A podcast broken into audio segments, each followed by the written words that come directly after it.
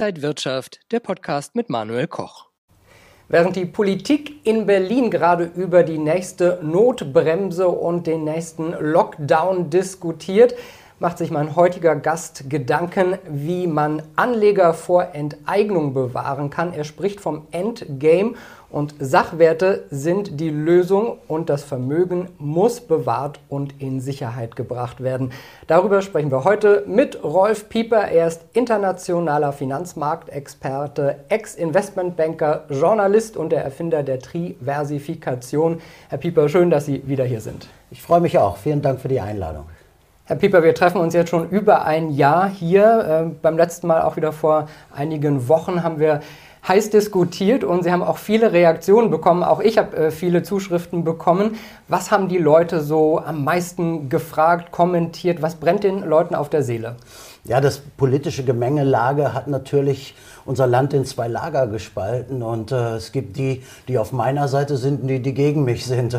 Insofern gab es immer zweierlei Reaktionen. Aber die, die für mich sind und meine Thesen verfolgt haben, haben ja ganz blendend reagiert. Einmal in den Kommentaren natürlich und auf der anderen Seite habe ich ja auch gesagt, also wenn die Grünen äh, hier die Regierung übernehmen, gehe ich in den Untergrund und als Ergebnis äh, kam zum Beispiel dieses nette Präsent hier. Also haben, ich habe ja gesagt, Che Guevara, wir gehen in den Untergrund. Jetzt gibt Shea Pieper. Vielen Dank dafür, dass solche äh, Dinge bei mir gelandet sind. Und ähm, also äh, es, es mehrt sich doch ein Widerstand, auch ein gewisser Widerstand bei den Leuten. Und äh, es gibt viele Gleichgesinnte. Und äh, ich denke, das ist meine Aufgabe, ähm, da auch ein bisschen mehr Aufklärungsarbeit zu machen, obwohl es politisch ja immer schwieriger wird, auch im Strafgesetzbuch.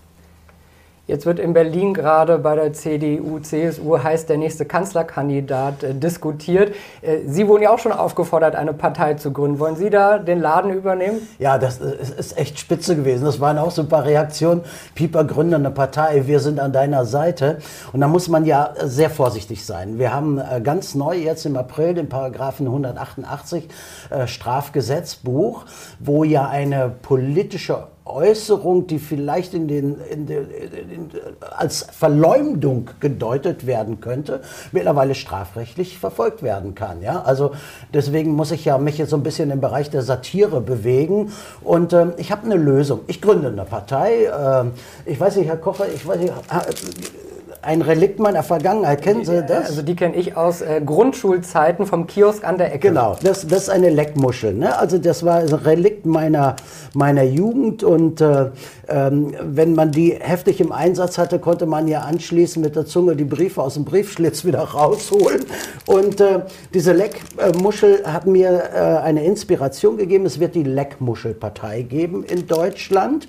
Und ähm, ich möchte gerne, dass wir dass wir alle äh, Leckmuscheln kaufen, äh, sie zur Bundesregierung schicken, damit sie was, wissen, was sie uns können.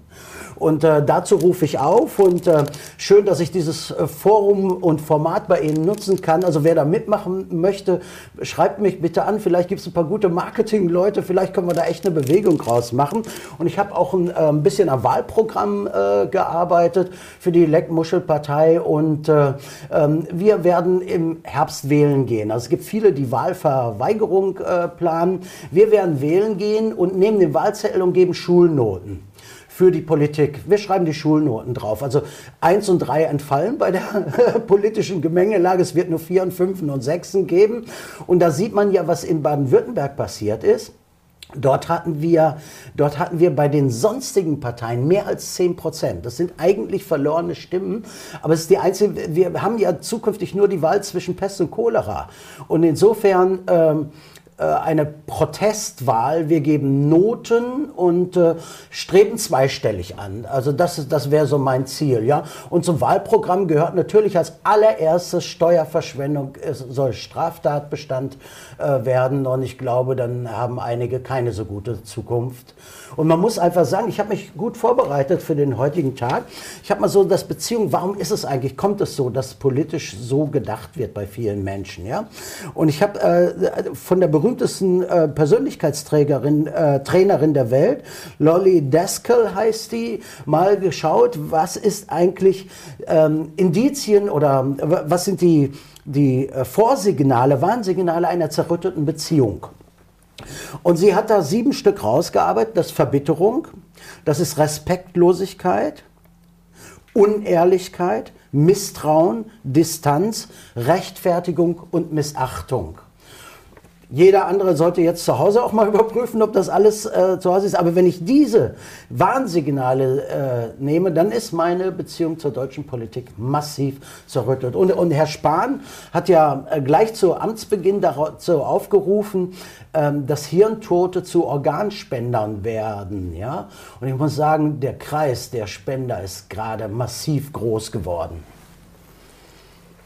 Herr Pieper, Jetzt Sie, haben Sie so viele Sachen schon gesagt. Lassen Sie uns vielleicht noch mal zum Ernst der Lage, sage ich ja, mal, zurückkommen. Wir, wir machen Satire hier. Ja. Ich muss wirklich. muss also die LMP, über die äh, reden wir vielleicht später noch mal. LMP ist gut, merke ich mir. Ja, sehr gut. Wir sehen ja momentan eine Diskussion über einen neuen Lockdown, verschärfte Maßnahmen, über ja. Ausgangssperren. Ja. Also das sind doch wirklich enorme Dinge. Auf der anderen Seite haben wir aber auch schon die Hochrisikogruppen fast geimpft, ja. die 80-Plus-Jährigen. Ja. Äh, natürlich ist das Gesundheitssystem äh, hart an der Grenze. Es sind viele Leute in den Krankenhäusern. Ja. Aber finden Sie es verhältnismäßig jetzt über diese harten Maßnahmen nachzudenken? Ja, die, die Frage der Verhältnismäßigkeit fängt ja erstmal bei der Forschung an. Und da muss man sagen, also wir sind ja in einem Umfeld, wo ja auch ähm, Forschungsberichte nicht mehr veröffentlicht werden. Also bei der WHO gab es welche, die auch diese Einschätzung ein bisschen anders dargestellt sind. Die sind verschwunden. Das gab es das letzte Mal, es tut mir ja leid, ich muss, muss das so deutlich sagen, es gab es letzte Mal im Dritten Reich, als die Bücher verbrannt wurden. So wird heute ja im Internet agiert. Kollegen werden abgestellt und, und so etwas alles. Also das ist, das ist sehr, sehr, sehr, sehr äh, problematisch. Ja, also es ist nicht zu leugnen, wir haben ein Problem. Es gibt eine Pandemie, es gibt Corona. Die Frage ist, wie ist die Einstufung und die Verhältnismäßigkeit? Und diese Verhältnismäßigkeit sehe ich nicht mehr. Ja? Ich bin gestern hier in Berlin angekommen. Gehen Sie mal hier durch die Stadt. Da müssten jetzt nur noch, der Wind muss aufkommen und die Distelbüsche müssen über die Straßen wehen.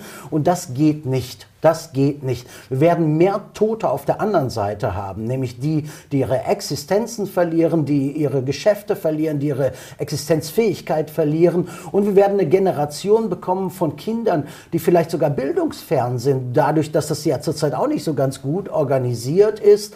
Da werden vielleicht, äh, die können keinen Sport machen, eine adipöse Generation wächst hier heran, die mit 30 noch an der Nabelschnur an, der, an dem Kühlschrank der Mutter hängt. Was sind das für Perspektiven für Deutschland? Das ist eine Katastrophe. Also, klar ist, wir müssen die Pandemie bekämpfen. Klar ist, wir haben keine Grippetoten aktuell, wir haben nur Corona-Tote. Klar ist, dass das, was jetzt gemacht wird, ein Vorbote ist von totalitären Staaten. Die Regierung nutzt gerade den Werkzeugkasten totalitärer Staaten. Und da wenn, da, wenn man da nicht wach wird, ja, wann soll man denn sonst wach werden? Jetzt ist Endgame.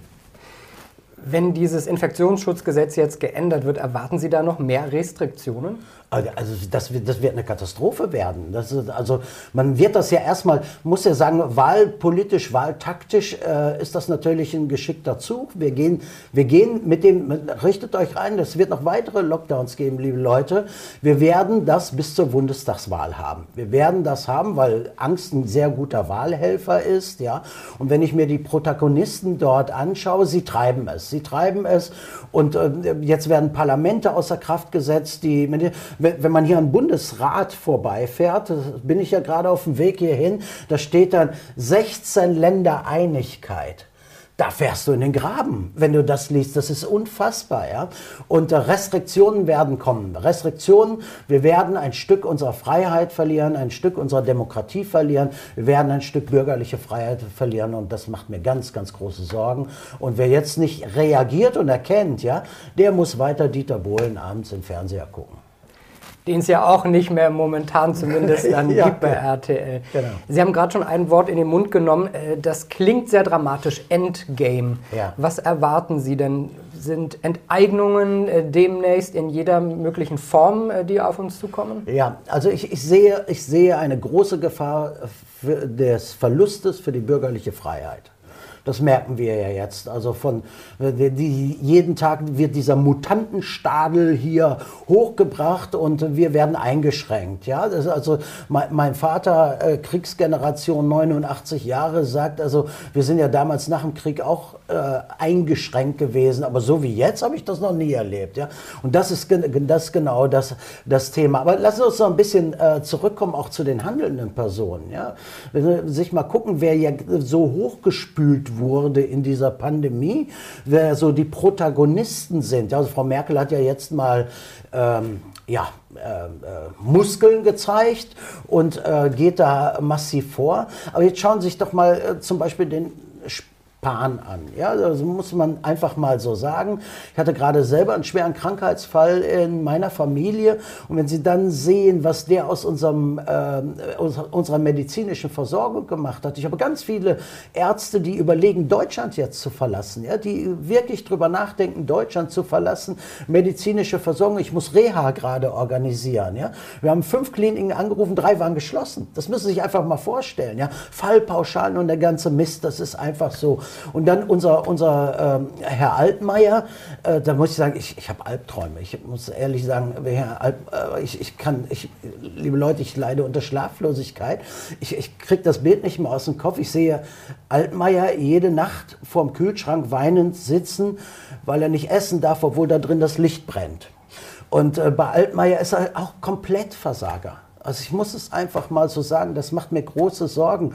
Und ähm, wenn, wir da, wenn wir dann, auch Herr Lauterbach, Karl, bei dem ist mir zumindest jetzt klar geworden, warum der in jeder Talkshow sitzt. Es ist herausgekommen, der Single, der ist in der Brumpft. Der Lauterbach ist in der Brumpft, rührt in jedes Mikro rein. Karl, was hast du nicht verstanden? Bei Lanz ist nicht Tinder oder Parship. Das muss man einfach sagen. Aber ich habe auch eine Lösung, eine Parteilösung. Wir bringen ihn mit Claudia Roth zusammen. Ja? Dann sitzt er wenigstens abends geknebelt zu Hause und ist nicht mehr in den Talkshows. Ne? Aber bei allem Spaß, ich mache mir große Sorgen. Ich muss es wirklich sagen, ich mache mir große Sorgen. Ich sehe ganz, ganz schlimme Szenarien. Ich sehe Enteignung, ich sehe äh, den Mittelstand äh, am Ende und ich sehe große Wohlstandsverluste. Und das ist, äh, das ist ja, man äh, gibt eine alten, alte, alte Darstellung, den Unterschied zwischen Kommunismus und Kapitalismus. Der Kommunismus verstaatlicht und ruiniert dann und der Kapitalismus ruiniert und verstaatlicht. So, und diese Mischform erleben wir gerade. Also wer jetzt nicht handelt, auch das muss man klar und deutlich sagen, macht sich schuldig. Schuldig an seinen Familien, schuldig an nachkommenden Generationen. Äh, jetzt ist das oberste Gebot, Vermögenssicherung, bringt eure Dinge in den sicheren Hafen. Wenn wir über Enteignung sprechen, ein anderes wichtiges Thema ist die Meinungsfreiheit. Und ja. die ist in Deutschland vor allen Dingen nach den politischen Dingen, die wir in den letzten Jahrzehnten erlebt hatten, ein ganz wichtiges Gut. Nun sind äh, einige, die sich bei Social Media zum Beispiel offen geäußert hatten, äh, die, die Zugänge auch gesperrt worden. Ist das so eine Gratwanderung zwischen freier Meinungsäußerung und äh, Verleumdung oder geht da einfach was schief in der Politik, dass Leuten der Mund verboten wird? Ja, also wir 188 Strafgesetzbuch sagt es ja, gerade. Das sind ja alles Vorstufen für eine Diktatur. Also ich habe hochgeschätzte Kollegen, ja, wenn wir mal Dr. Krall äh, sehen, äh, da hat die äh, Neues Deutschland äh, oder irgendeine Zeitung geschrieben, der gefährlichste Mann Deutschlands. Der Mann ist Analytiker. Ja? Der hat genau die Bankenszene, er kommt ja aus der, aus der Analytik der Bankenszene, genau vorausgesagt, was eintreffen wird. Oder Professor Polleit äh, ist auf einmal dann in ZDF-Sendungen und äh, es wird äh, bei de Gusse auf die Nazi-Vergangenheit zurückgegangen. Ja? Das sind doch Vorstufen, das ist ja schon Verleumdung, muss man sagen. Kollege Reitschuster wird auf einmal weggesperrt. Ähm, und da sind wir bei dem Thema, du musst heute nicht mehr Bücher verbrennen. Du schaltest die Leute einfach vom Kanal Kanal ab.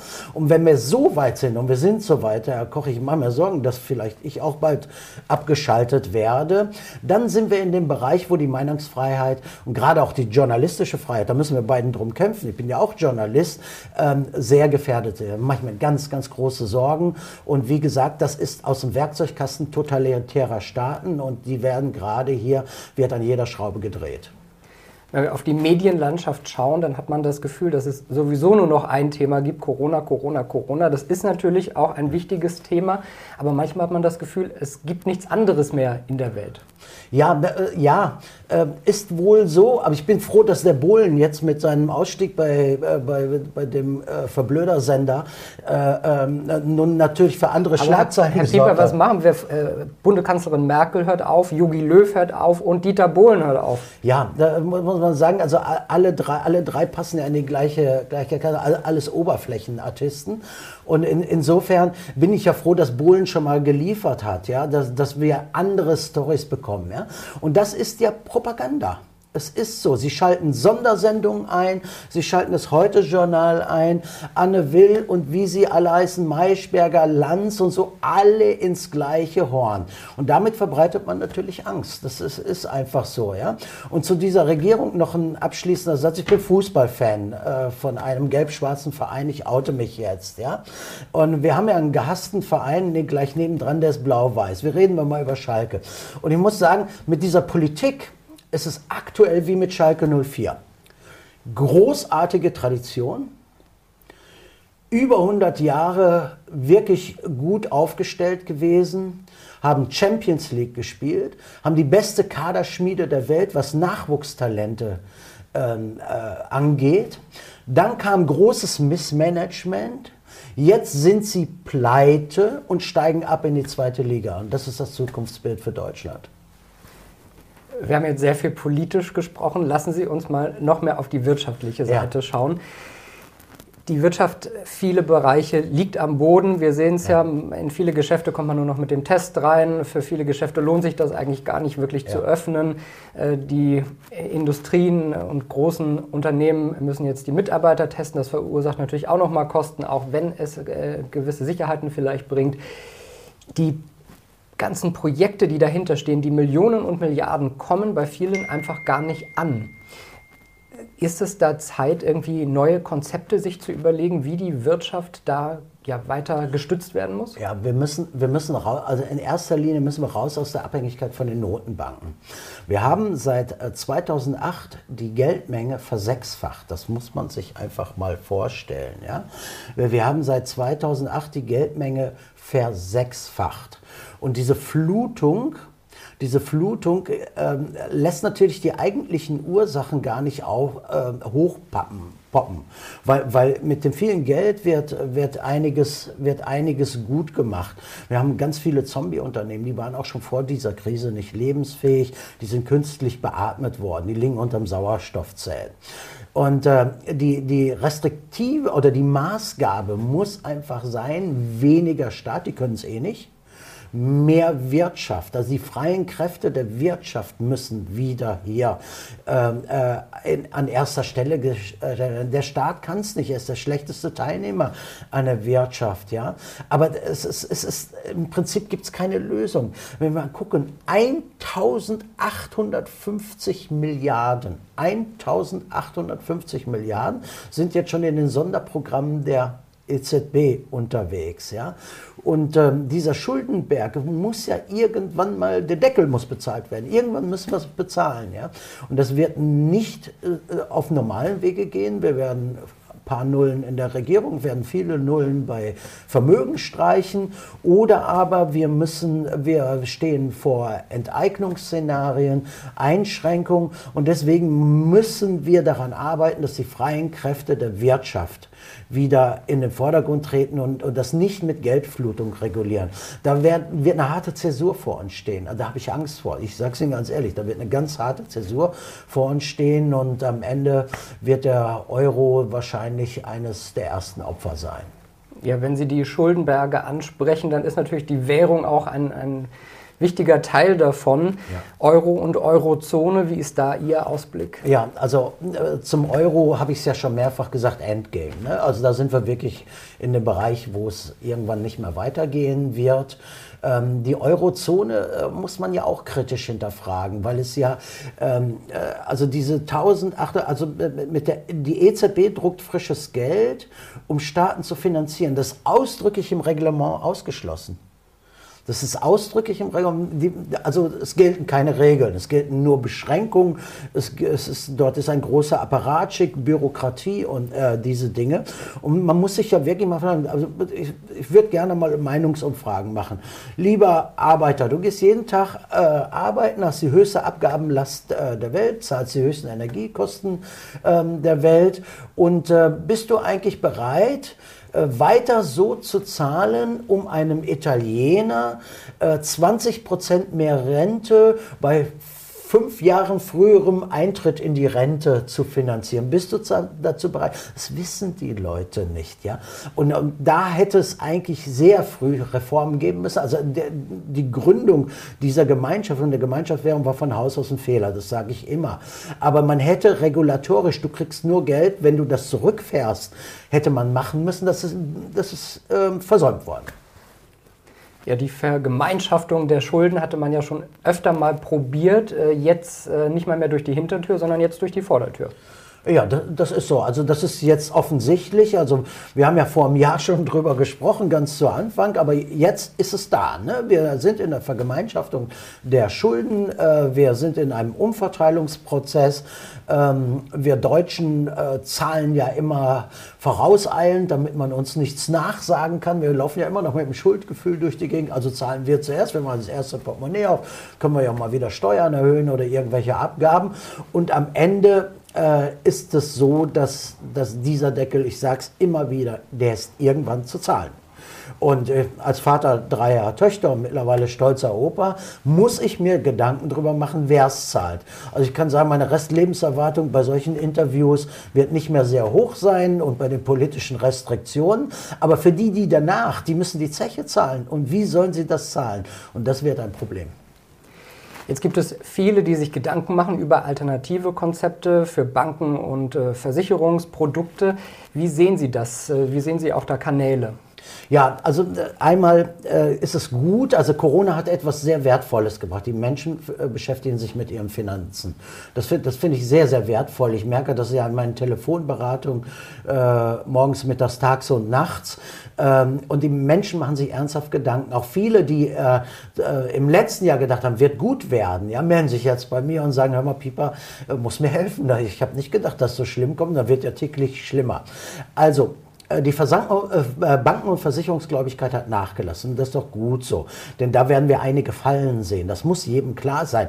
Dass diese Bankenszene so nicht bleibt, schauen Sie sich mal die Ergebnissituation der Commerzbank an, die ja schon staatlich äh, finanziert ist. Und auch einige kleine Volksbanken, Sparkassen und so stehen am Scheideweg. Das muss man so sagen. Also da muss man sagen, der Banker, der sonntags äh, fünf Hemden bügelt, ist ein hoffnungsloser Optimist, weil irgendwann wird er seinen Job verlieren. Und ähm, äh, also der sichere Hafen ist es jetzt. Ja, ich muss versuchen, ein Konzept zu machen. Und da haben wir uns ja als Gesellschaft auch richtig aufgestellt. Wir haben keine isolierten Lösungen. So sagen, wow, tschakka, wir haben hier ein tolles Produkt, das macht 6%.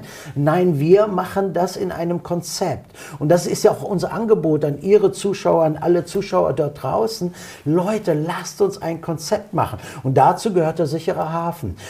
Wenn Sie unsere Lösungen anschauen, da ist ja keines dabei, wo Euro drauf gedruckt ist, wo Euro drauf sind. Wir sind in der Krone, wir sind im Schweizer Franken, wir sind im US-Dollar. Äh, alle unsere Anlagekonzepte sind außerhalb der EU organisiert oder die meisten zumindest. Bei manchen geht es nicht, ja. Und das ist, da sind wir bei Costolani, der hat eben immer, immer schon äh, gesagt, in seinen Büchern nachzulesen, es ist keine gute Idee, seine größten Vermögenswerte in dem Land zu haben, wo ich mein größtes Einkommen habe. Und das organisieren wir, das machen wir einen konzeptionellen Ansatz. Ich sage es ja immer, die Diversifikation, mein Baby. Äh, und wir, wir betrachten Liquidität, Rendite, Wert- und Kapitalerhalt, also Vermögensschutz und die Altersvorsorge. Und darauf stellen wir Konzepte ab. Und da kann jeder ja bei uns anrufen. Wir helfen ja jedem. Das ist ja, bei uns geht es ab 30 Euro Sparer los, ja. Und Und äh, mit unseren Konzepten in Liechtenstein sind wir natürlich maximal äh, führend, denn wer einer mal bei uns eine Investitionsnummer hat, kann er, hat er ja den Kanal nach Liechtenstein offen. Er kann immer wieder Geld hinschicken. In einem meiner letzten ähm, äh, öffentlichen äh, ähm, Auftritte äh, habe ich das genannt, die Nummer ohne Kummer. Und äh, das können sich die Menschen bei uns holen. Die Nummer ohne Kummer ist wichtig. Nehme ich jetzt Vermögenssicherung. Es gibt ja auch einige, die haben ja auch, die machen sich jetzt auch ernsthaft Gedanken. Die haben Goldbestände zu Hause, Silber und, und, und, und was auch immer. Ja? Die haben auch gedacht, ich komme da durch. Ne? Oder ich lasse den Banktresor liegen. Alles das wird nicht funktionieren. Ja? Da, da kriege ich Anrufe, du, ich habe das mal offiziell gekauft und jetzt sitze ich hier und mache mir Angst, physischer Verlust und die nehmen mir das und so. Und da muss man konzeptionell ran. Da, da gibt es keine, keine Oberflächenartistik, sondern da muss man in die Tiefe gehen und daraus machen wir einen Plan. Also ähm, die Menschen draußen sind aufgerufen zu planen. Und das tun die Deutschen zum ersten Mal. Das sollten sie ja nicht, aber sie tun es jetzt.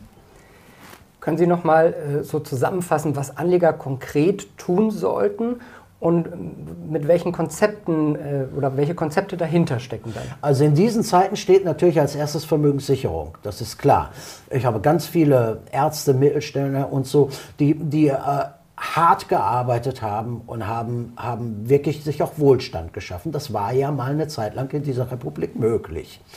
Ähm, die brauchen Konzepte für Vermögenssicherung. Davor muss aber geschaltet sein auch Liquiditätssicherung. Was ist, wenn meine Bank nicht mehr zahlt? Online-Banking nicht mehr funktioniert, das Internet abgestellt. Es gibt ja totalitäre Staaten, die stellen auch das Internet ab. Da kannst du noch so tolles Gold irgendwo gelagert haben und hast nur einen Online-Zugang. Das nützt nichts, da muss People's Business her und das ist ja auch unser Angebot. Also diese planerische Elemente müssen rein. Also ich muss mit der Liquidität anfangen. Wie brauche ich die nächsten drei Monate, die nächsten sechs Monate? Welche Ziele, Wünsche habe ich? Das muss in Einklang gebracht werden. Welche Vermögenswerte sind da?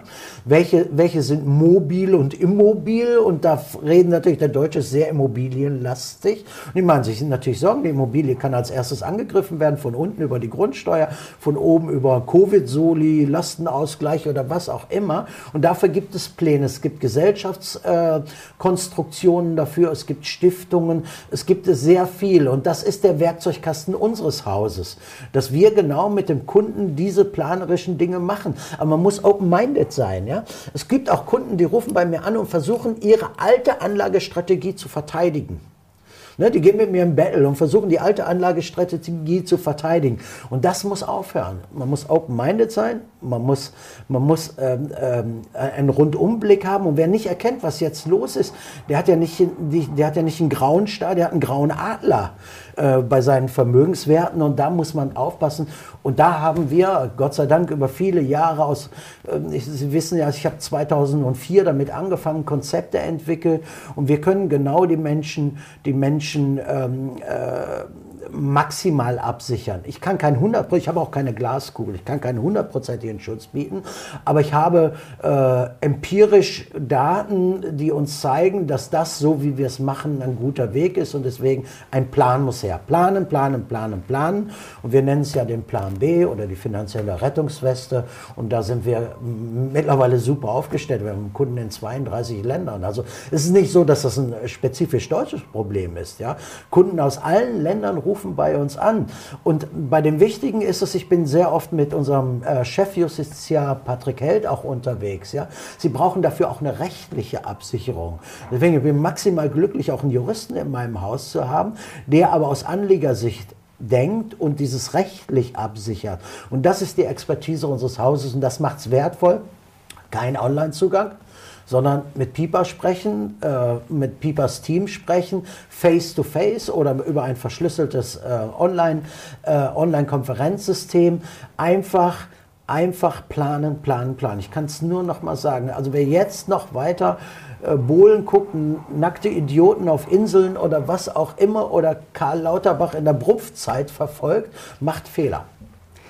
Sie haben ja neben äh, dem Plan B der Rettungsweste äh, auch schon die Triversifikation genannt. Können Sie noch mal genau erklären, diese drei Elemente, was dahinter ja. steckt? Also Sie wissen es, ich habe 2004 die Portfoliotheorie von Markowitz analysiert. Ja?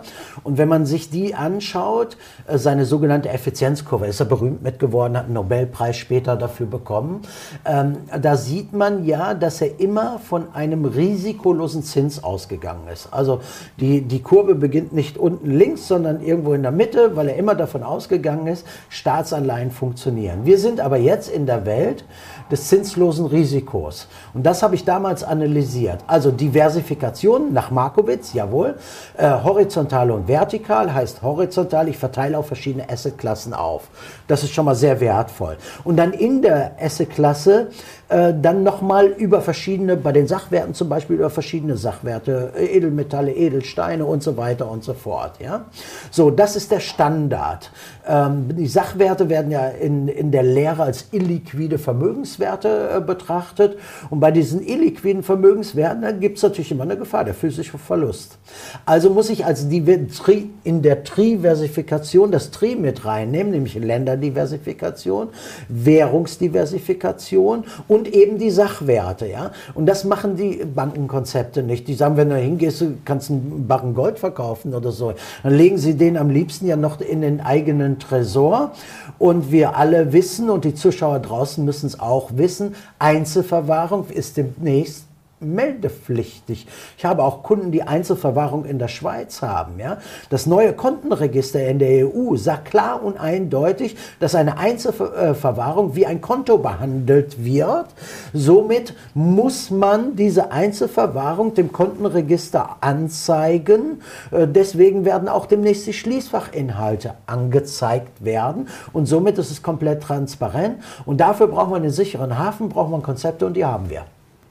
Ein großes Thema in den letzten Wochen war Inflation. Also zum einen äh, kommt so viel Geld in die Märkte, zum anderen wird erwartet, dass die Leute nach Corona mehr konsumieren. Ja. Glauben Sie denn, dass das kommt und dass es ein Problem sein könnte? Die Inflation ist da. Die Ökonomen bezeichnen sie als kalte Enteignung. Es hat mit der Geldmengenausweitung äh, zu tun. Wie ich schon sagte, wir haben die Geldmenge seit 2008 äh, versechsfacht. Das heißt also, wir haben einen, äh, einen Anlagedruck alleine durch frisches Geld. Ähm, die Ökonomen sprechen von Asset Price Inflation. Die Anlage Anlagegüter werden teurer. Die finden sich in der Inflation ja nicht wieder. Sie ist also da. Und wenn Sie mal den, die Häuserpreise hier, schauen Sie doch in Berlin, äh, die Häuserpreise sich anschauen. Sie haben ja hier auch ein sehr schönes Studio und so. Sie werden sich mit dem Markt ja beschäftigt haben. Dann werden Sie sehen, dass genau diese, diese Inflationierung der Anlagegüter, der der Preistreiber ist. Es ist da. Und die anderen bleiben natürlich auf der Strecke, die irgendwelche Güter haben, insbesondere die Geldwerte. Geldwerte steigen ja nicht, sondern nur bedruckte Baumwolllappen. Ne? So, und diese bedruckten Baumwolllappen sind dieser Geldmengenausweitung natürlich ausgeliefert. Das heißt also, die Kaufkraft geht runter. Deswegen ist keine gute Idee, Bankguthaben zu haben. Wir Deutschen haben die höchste Sparquote auf der Welt, fast 4 Billionen auf Bankkonten liegen. Ja? Und dann gebe ich da äh, 100.000 Euro Euro hin und darf dann nächstes Jahr Kaufkraft bereinigt für 85.000 äh, einkaufen. Was ist denn das für ein Deal? Aber die Banken bieten ja so, ach, so große Sicherheit. Ja? Und da gibt es Sicherungsfonds oder so. Wenn, der, wenn die Maschinerie mal äh, in Gang kommt, dann möchte ich aber als erstes in der Bank sein. Die, in den letzten werden die Hunde beißen. Es wird niemals ausreichen, das aufzufangen. Und deswegen ist ähm, diese Fata Morgana des, der Sicherungsinstrumente äh, eine ganz schlimme und viele berufen sich immer noch darauf. Das wird nicht reichen. Das wird nicht reichen. Gerade äh, weil wir eben immer mehr Zuflüsse auf den Bankkonten haben. Ne? Das, das ist ja rein rechnerisch, kann man sich ja einen Taschenrechner nehmen. Ja? Also Inflationierung ist da. Kaufkraftverlust ist massiv. Schauen sich Hausfrauenindex äh, mal an, wenn Sie einkaufen gehen, äh, welche Teuerungen wir haben. Und wir haben auch etwas, was sich auch kaum wiederfindet, nämlich die Tatsache, dass bei uns die Energiepreise auf dem höchsten Niveau der Welt, es gibt ein paar Entwicklungsländer, die haben noch mehr, aber wir haben die Energiepreise auf dem höchsten Niveau der Welt. Ja? Ähm, so ganz einfach, Sie haben ja in der Nähe eine Baustelle, ja? der, der Holzpreis für Bauholz ist in diesem Jahr um 40 Prozent gestiegen. Vier nur in diesem Jahr um 40 Prozent. Wo findet sich das in der Inflationierung wieder? Es findet sich am Ende im Immobilienpreis wieder. Und da ist diese Inflationskette. Auf der anderen Seite, wir sind ja auch sehr stark positioniert mit sogenannten strategischen Metallen. Macht mir gerade große Freude. Haben Bärenrenditen. Ein Container, wenn wir ähm, im Frühjahr einen Container aus China haben kommen lassen, hat die Charge 2000 Euro, äh, 2000 Euro, nee, 2000 US-Dollar, muss ich korrigieren, gekostet. Die kostet mittlerweile 9.500 US-Dollar. Ja? So, wo drückt sich das in der Inflation aus? Immer am Ende der Kette. Ja? Und das ist eben so, Kaufkraftverlust ist real und wer im Papiergeld bleibt, wird am Ende der große Verlierer sein, sowohl politisch als auch makroökonomisch durch die Inflation. Nun gehen viele in Rohstoffe, die haben auch äh, gut performt, viele sehr gut dieses Jahr schon. Ähm, Gold ist jetzt auch wieder so ein bisschen äh, angesprungen, nachdem es da mal so einen äh, Rückgang von den Höchstkursen gab. Welche Chancen sehen Sie da? Ja, also bei, bei, bei Gold ist immer ein Missverständnis. Gold muss kein, dem Kilo Gold ist egal, wie viel es wert ist. Gold muss keine Performance machen. Gold muss den Geldmengen, die Geldmengenausweitung ausgleichen. Bedeutet, in den letzten zehn Jahren hat man eine Geldmengenausweitung, bevor dieses große Desaster begann, von 9,2 Prozent. Gold hat 9,8 gemacht. Es hat genau diesen Ausgleich. Aber es gibt natürlich äh, Performance-Lieferanten, herausragende Performance-Lieferanten im Rohstoffbereich. Ich will mal auf die strategischen Metalle ein bisschen eingehen. Das neue, das neue Motto heißt E-Fuel. Also wie mache ich aus äh, natürlichen Ressourcen synthetische Kraftstoffe? So, ähm, äh, vorgestern auf NTV habe ich hier eine, eine, eine Firma gesehen, ein Start-up aus der Schweiz. Also die haben so große Filter aufgebaut, saugen die Luft an, wandeln CO2 in synthetische Kraftstoffe. Dazu brauche ich spezielle Materialien, E-Fuel. Und das ist Gallium, das ist Indium, das ist Neodym, aber auch Platin und Silber. Insofern sind das für mich die äh, Renditelieferanten. Und wenn Sie sich mal so anschauen, wir haben äh, in Gallium, ich habe letztes Jahr die Kunden, die letztes Jahr gut aufgepasst haben, schicken jetzt äh, weiße Tauben, ja, weil, weil sie 100 Prozent gemacht haben mit Gallium. 100% mit Gallium, mit Neodym 70% Platin habe ich empfohlen. Die Platin-Nachfrage wird weltweit um das Siebenfache steigen aus diesen Anwendungen. Und wenn wir uns die, die Welt von morgen denken, dann haben wir eine politisch gewollte Welt. Wir haben ja vorhin schon drüber gesprochen, es wird noch alles quasi diktatorisch von oben gesteuert und auch die Anwendungen werden quasi diktatorisch von oben gesteuert. Und da will man ja, da will man ja vielleicht so eine Annalena Baerbock zur Kanzlerin machen. Herr bewahre, also dann hole ich diese Kappe nochmal raus. Ähm, und die wird natürlich diese, E-Fuel-Geschichte treiben. Wir wissen, es wird politisch getrieben und deswegen braucht man für diese Anwendung diese besonderen ähm, Metalle. Und, und auch das mit der E-Mobilität. Ich finde das äh, schon ganz ordentlich. Die, die Deutschen nehmen es mittlerweile an. Nicht, weil sie es vielleicht wollen, sondern weil es einen Steuervorteil gibt und sie Einkaufsvergünstigungen haben. Aber, auf der, danach gibt es schon eine neue Generation Solarautos das wird kommen. Solarautos gibt eine niederländische Firma und eine deutsche Firma, die arbeiten mit Dünnschichtpanels auf Solarautos. Und bei diesen Solarautos ist es dann so, dass sie Gallium brauchen, massiv Gallium brauchen, ja, um diese Dünnschichtpanels herzustellen, weil die die höchste Energieeffizienz haben. Ne? Und deswegen muss man sich jetzt mit Gallium eindecken und irgendwann wird China nicht mehr liefern. Die Restreichweite äh, von Gallium ist nicht sehr hoch, vielleicht zwei Jahrzehnte, wahrscheinlich sogar ein bisschen weniger.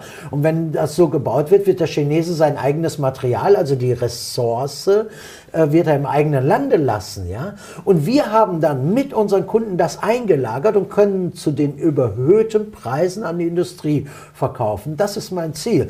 Und das ist auch mein Investmentansatz. Somit äh, produziere ich Rendite aus Knappheit nicht aus Spekulation, ja.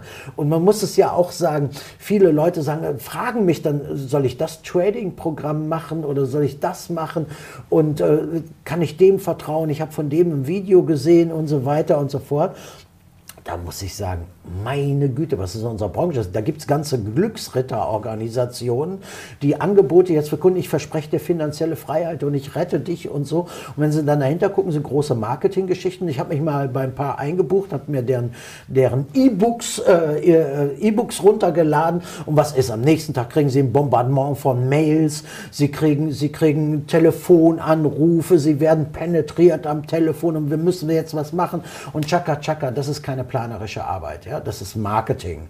Und deswegen bin ich so froh, dass wir das nicht machen. Also unsere Kunden werden nicht angerufen, äh, wir müssen jetzt unbedingt was machen, sondern die Kunden rufen bei uns an und sagen, ich möchte eine persönliche Beratung. People's Business. Und da haben wir eine Alleinstellung im deutschen Markt und das äh, macht mich sehr zufrieden. Und wir haben auch mit dieser, mit dieser, mit diesen, äh, mit dem Knappheitsgedanken im, im Investitionsansatz eine Alleinstellung.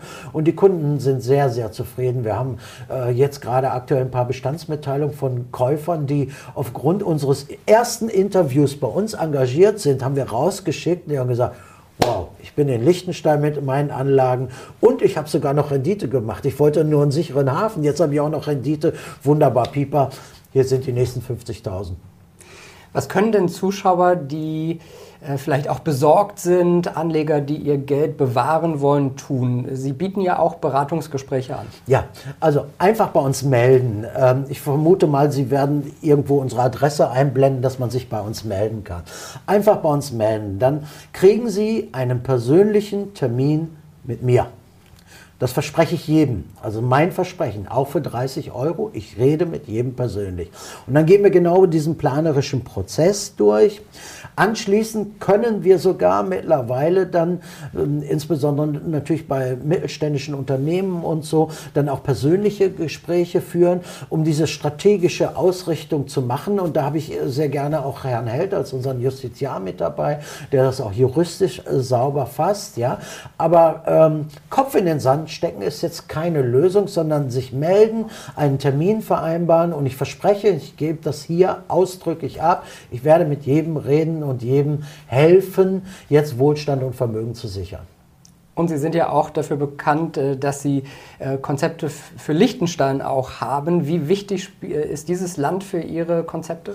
Ja, Liechtenstein ist ja sogar in der jetzigen Krise, in der Pandemie, wieder mit AAA ausgestattet worden oder ausgezeichnet worden. Das zeigt einfach, das ist ein grundsolides Land. Und ähm, wenn man den sicheren Hafen sucht, muss man in das richtige Recht und in, das in die richtige Region. Da, da gibt es zurzeit nur zwei, die ich empfehlen würde. Das eine ist Singapur. Äh, so, aber wenn kein Schiff fährt und kein Flugzeug fliegt, kommst du nicht nach Singapur. Also bleibt Liechtenstein äh, übrig, zumal ja auch viele Deutsche Entscheider dort in Liechtenstein sich abgesichert haben. Also wird es sicherlich keinen Angriff geben auf Liechtenstein. Und das ist genau das Problem. Viele wollen jetzt nach Liechtenstein und kriegen so richtig einen auf die Nase. Die rufen bei Banken an und sagen, hör mal, ich habe ja ein Depot von 70.000 und das möchte ich sichern. Und dann, sagt, dann sagen die Grüezi oder Heu, wie man in Liechtenstein sagt, und sagen, wir wollen keine Kleingeldterroristen, sondern bei uns geht es dann siebenstellig los. Das ist genau das Problem. Also die haben schon die Hürden sehr hoch gebaut und genau das geht bei uns ab 30 Euro. Und äh, wichtig ist dabei natürlich die rechtliche Sicherheit. Liechtenstein hat keine Notstandsgesetze. Man kann nicht einfach äh, drauf zugreifen und enteignen. Und wenn ich dann zu einer Liechtensteiner Bank gehe, bin ich ja auch in dem Thema, dass ich, dass ich äh, auch äh, alles offenlege. AIA, Ausländerinformationsauskunft, bedeutet, äh, du musst deine Steuer-ID hinterlegen, äh, das Finanzamt weiß, welche Transaktionen du machst, welche Erträge äh, du machst. Und äh, das ist, glaube ich, sicherlich nicht, äh, nicht anzustreben.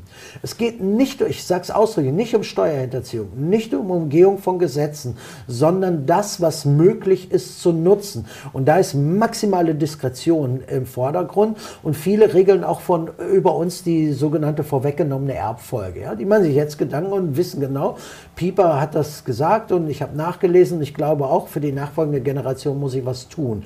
Und da gibt es sehr schöne Regelungen in Liechtenstein oder aber Vermögenswerte auch in eine, äh, Vermögenswerte in eine Firma einzubringen oder in eine Stiftung in Liechtenstein einzubringen, gibt natürlich den Schutz der Firma in Liechtenstein. Ja? Und das muss man konzeptionell aufbauen. Und das kann ich nicht mit Chaka Chaka und einem Webinar am Abend, sondern da muss ein Team äh, zusammengestellt sein. Das habe ich mittlerweile auch mit einigen Beratern in Deutschland. Also wenn die Leute sagen, hör mal, lass den Pieper erzählen, ich will mit dem nicht online reden oder so, aber es muss einer zu mir.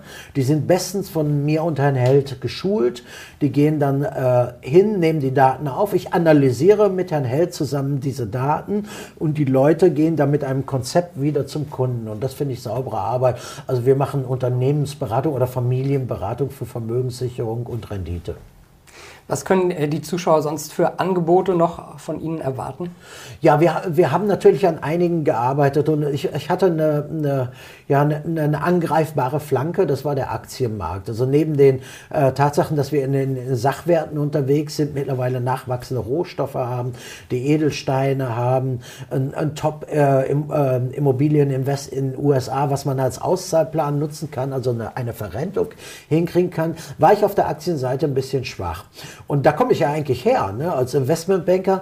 Und ähm, ich habe mit einigen Gesellschaften in Liechtenstein geredet und die haben uns ein Invest Protect gebaut. Das heißt also, ich kann Aktien ummanteln. Ich bringe sie raus aus dieser Sichtbarkeit der Banken, aus dem AIA auch raus und kann doch trotzdem meine Strategien fahren. Das erscheint mir sehr wertvoll, wird auch gut angenommen. Und da ist es sogar möglich, bestehende Depots aus Deutschland dorthin zu transferieren und dann dort in einer konzeptionellen Lösung das, äh, das Thema gut voranzutreiben. Vor allen Dingen auch unter steuerlichen Gesichtspunkten. Ja?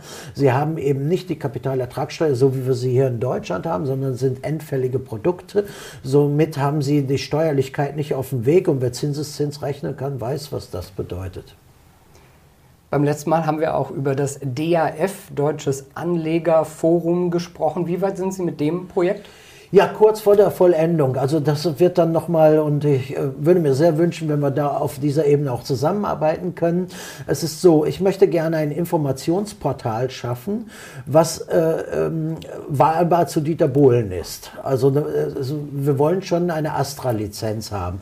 Da sind wir ähm, kurz vor der Vollendung, sodass wir vermutlich äh, jeden Tag auf Sendung gehen können, ein Informationsportal machen ähm, zu den zu Finanzanlagen, zu den Märkten und zu den Lösungen. Und äh, bald gehen wir online, das ist schon mal klar. Im Streaming wird es das geben und dann hoffentlich bald mit der Astra-Lizenz oben drüber. Und dann gibt es eben nicht diese Sendermanipulation, wie wir sie jetzt haben, wenn ich zur RTL-Gruppe gehöre oder zur Sat1 Pro 7-Gruppe, dann gibt es da ja auch Restriktionen, was sende ich eigentlich und was sende ich nicht. Und das soll es hier nicht geben. Herr Pieper, ich bin sehr gespannt, was Sie da noch alles aus dem Hut zaubern und was äh, wir dann von Ihnen erwarten können. Vielen Dank, dass Sie wieder hier in Berlin waren. Jetzt gibt es noch eine Leckmuschel. Herr, Herr Koch, eine Leckmuschel für Sie. Ja. Also ich äh, würde mich sehr freuen, äh, wenn Sie sich unserer Initiative anschließen. Herr Pieper, vielen, vielen Dank. Schön, dass Sie wieder äh, zu Gast waren. Liebe Zuschauer, wenn Sie mehr über Herrn Pieper wissen wollen, dann schauen Sie doch auch mal auf seine Webseite iem-experten.de. Da finden Sie dann auch alle Infos, um mal einen Beratungstermin auszumachen. Wir sprechen bestimmt bald weiter, gibt genug Themen. Es wird uns nicht Lust langweilig. Drauf. Ich hoffe, die sperren mich nicht weg, aber wir machen ja nur Satire. Natürlich. Herr Pieper, danke, dass Sie da waren. Internationaler Finanzmarktexperte, Ex-Investmentbanker und der Chef der IEM, der Internationalen Expertenmanufaktur, war heute mein Gast. Ihnen, liebe Zuschauer, danke fürs Interesse und alles Gute.